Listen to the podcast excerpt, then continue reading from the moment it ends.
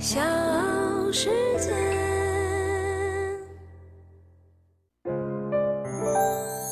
大咖故事，故事舅舅，越说越有。二十多年的商海沉浮，他从大山深处的一个放牛娃，走进了纳斯达克，做到上市公司的 CEO，并独霸中国车载导航产品市场的半壁江山，成为移动互联网的一方霸主。可以说，他改变了很多人的习惯。他。就是高德地图的创始人程从武。我是唐莹，欢迎各位收听和订阅《大咖故事》。同时呢，在微信公众号当中，各位也可以搜索“大咖故事会”，会是三点水汇聚的会。今天的大咖呢，我们就来说一说高德地图的创始人程从武。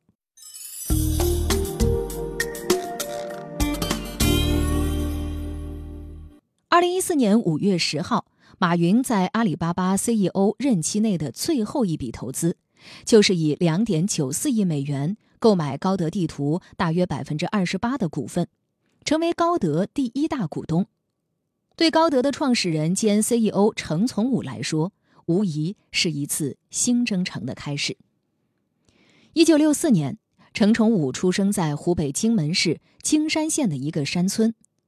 从记事的时候开始呢，他就和兄弟姐妹起早贪黑的上山砍柴、下田锄地，闲来还兼职放牛。当年父母白天都得上工，为了不耽误学习，程从武经常把妹妹抱到课堂上，一边哄妹妹一边读书。就是在这种艰难的学习环境中，年少的程从武从同龄人当中脱颖而出。他后来回忆上学的这段日子。总结出自己学习和做事业是一样的道理，像上学一样，开始成绩一般，但是只要钻进去，自身的潜能就能开发出来，也就比别人聪明了。中考的时候，他本来想考个中专，可惜呢差了几分没考上，因为家境困难，犹豫是不是要学裁缝的他，就不停的反复问自己：这就是自己一生的追求吗？那个时候，在乡村要改变命运，除了当兵，就只有上学这一条路。但很少有人通过上学走出大山。程从武在乡邻不解的目光中，重新背起了书包。高中岁月，程从武的数理化一直很好，参加各种数学竞赛都是第一名、第二名。一九八一年的高考如期而至，考点设在了县城里的一所学校。程从武生平第一次走出将他和世界阻隔了十七八年的茫茫山峦，那座大山曾经就是他的全部世界。当年，程从武的高考成绩还不错，但是命运又和他开了一个不大不小的玩笑。高考成绩出来之后十几天，一个湖北省招生办的人坐着长途汽车，几经周转来到了程从武的村庄。对正在抗旱、匆匆赶回家的程从武说：“你被录取了。”但他的档案袋里体检表、政审表全都不翼而飞，让他赶紧补办。等到程从武补办完相关手续，第一批录取已经结束，程从武与他的第一志愿失之交臂。但不论上哪所大学，这对当时的三阳镇来说，都无异于出了一个状元。而程从武的人生正是在这种突然的变故中起伏着。后来，他被北京工商大学商业经济系录取。本科毕业之后，他又考入了社科院财贸经济系读研究生，几乎成了老家的传奇人物。这仅仅是程从武精彩人生的开始。这只山沟里飞出的凤凰，将带给父老乡亲更多的惊喜。他的人生版图不只是京山县那么大。大咖故事，故事舅舅，越说越有。这里是大咖故事，我是唐莹，欢迎各位继续收听和订阅。各位呢，也可以在微信公众号当中搜索“大咖故事会”。今天的大咖是高德地图的创始人。程从武，研究生毕业之后，程从武先后在中国康华公司和中国科技财务公司两个国企从事和金融信托相关的工作。一九九四年，学经济的程从武深感体制内的发展模式对自己的能力有诸多的束缚，于是辞职下海创业，和侯军创办了一家实业公司。公司运营的前几年，他们投资了北海防城港深水码头和湖南张家界黄龙洞风景区，小日子一度红火。但是，一九九五年、九六年之后，由于公司项目缺乏造血机制，困难就降临了。公司长期负债运营，欠了将近四百万元的房租交不起，程从武一度官司缠身，陷入彷徨犹豫之中。海湾战争结束之后没几年，程从武一直关注的美国人的 GPS 开始开放。程从武到处打听它的开放会给哪个行业带来商机。从日本人那里，他看到了答案：汽车导航。两千年，我国政府开始以汽车业将成为中国经济支柱的定位，说服百姓迎接汽车时代。程从武又在德国发现一家汽车零配件公司的销售额竟然高达四十亿马克，于是认为和汽车相关的未来会一片光明，什么跟汽车沾上关系都能发展得起来。朦胧的判断之下，先后担任过中国大通实业有限公司总裁、张家界黄龙洞投资股份有限公司董事长的程从武，一头扎进了车载导航的领域。他在公司内部成立了相关的业务部，请高德联合创始人、资深副总裁江德荣负责研发。二零零二年，高德正式成立前，车载导航业务一共获得了数百万到一千万元的资金支持。根据日方提供的导航硬件，高德很快就做出了第一批导航地图数据产品，提供给日本的厂家。然而却被告知，你们的导航产品没有获得国家许可资质，我们不敢用。直到这个时候，程从武才明白，原来做导航地图还需要国家测绘局批准的测绘资质。在那个年代，我国导航没有对民营企业开放，测绘部门的数据也没有向行业外开放，程从武当时面临的困难可想而知。他就是凭借着一股子韧劲儿，经过千辛万苦，测绘资质终于批了下来。高德成为了我国第一家获得导航测绘资质的民营企业。在高德之前，我国在汽车导航地图领域完全是一片空白。程从武开始带领高德一步一步地丈量中国的城市和乡村，用地图来谱写他的人生轨迹。回忆当初起步艰辛，程从武万般感慨：“什么是导航？导航就是我先跑一遍，再让你跑。你想要做成一件事，首先就要从最脏最累的活干起，那就相当于在全国各地扫街。”在程从武决心自建地图数据库的十年间，高德采集员的规模数从数十人扩大到了大约五百人。一年出差三百天，所采集城市从十七个发达城市延伸到三百六十个地级市和两千八百个县。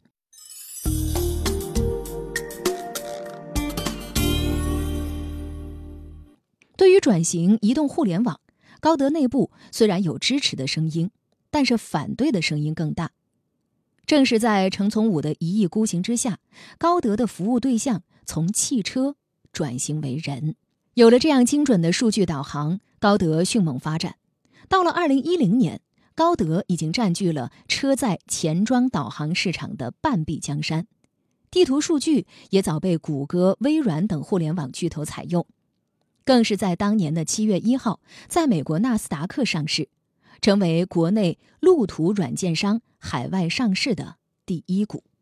高德公司处在移动互联网一个非常核心、非常基础的一个位置。过去讲呢，我们是做地图、导航和位置服务解决方案的。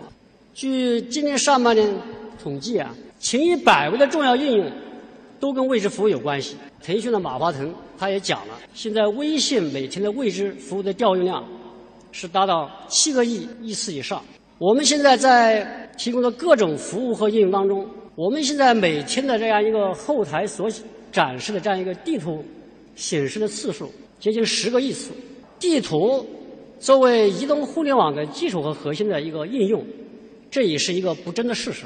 不仅所有的手机里面地图成为一个标配，而且我们看到进入苹果移动应用里面的应用，只要调用位置服务，几乎都是展示的苹果的地图。也就是说，从谷歌到苹果，还有过去的诺基亚，在他们的操作系统，在他们的手机终端里面，都把地图绑入一个基础的应用。没有一个应用，没有一种服务，没有一个内容。是能够切入到所有的 APP 的，但是我们现在看到，无论是微信、微博，还是未来的支付，还是游戏等等其他的应用，几乎都要把地图作为一个底层的应用。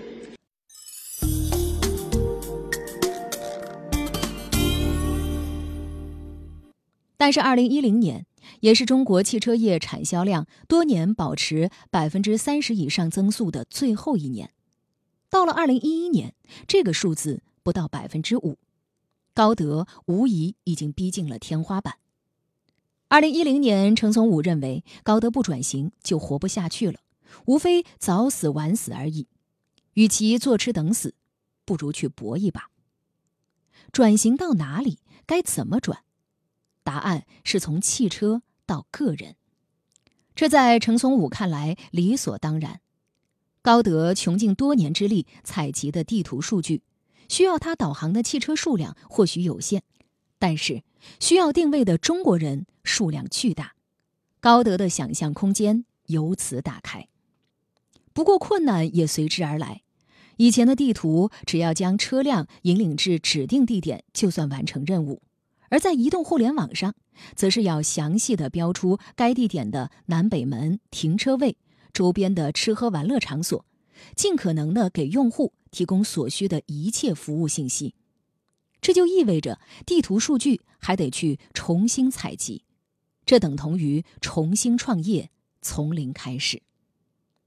等到二零一一年和二零一二年，智能手机数量猛增，群雄扎堆手机地图战场，但他们这时才发现，高德早已和三星、联想、摩托罗拉、HTC。中兴、华为等手机厂家达成合作，通过厂家预装，让高德手机地图的客户端占据了最大的市场份额。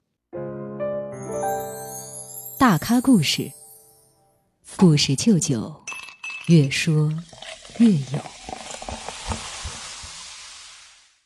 但是从二零一三年阿里全资收购高德地图以后，程从武就顶着个 CEO 顾问的头衔。知情识趣的消失在大众的视野中，如今现身，他也不忘自我打趣：“其实我这个人已经是退出江湖了，应该说是消失了。”将伤口撕裂给众人看不容易，接下 CEO 顾问的虚职就更难了。不过在商场滚打多年，这点人情世故，程从武还是懂的。关于去留。程从武在寻找靠山的时候就已经拿定了主意，因此在交接的那一天，他轻描淡写的跟属下说：“我要撤了。”树大招风，更何况站在风口的高德是 BAT 夺取 O2O 市场绕不开的拦路虎，来势汹汹的巨头们显然是对手机地图领域势在必得的。与百度的搏斗最为凶猛，尤其是2012年。和百度几度是近身肉搏，导致了导航 APP 免费之争和互诉公堂等矛盾。在公司的年会上，喝了点酒的程从武甚至雄心勃勃地举杯宣誓：“我们的竞争对手不是四维图星，是百度，干掉百度！”在一次次惊心动魄的搏斗中，程从武强烈地感受到势单力薄的无力感。他开始明白。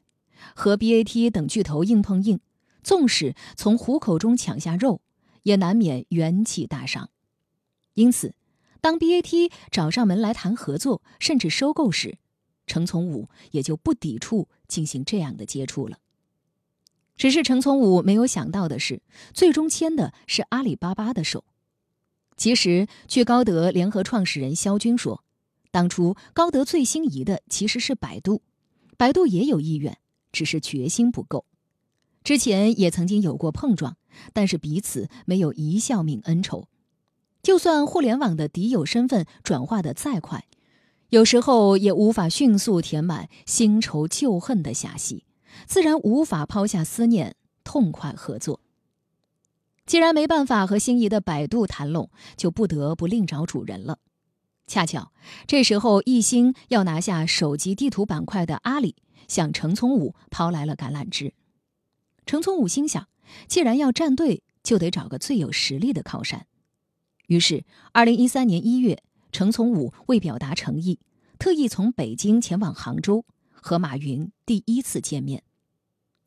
二零一三年五月。阿里巴巴收购高德百分之二十八的股份，这距离第一次谈判只过去了四个月。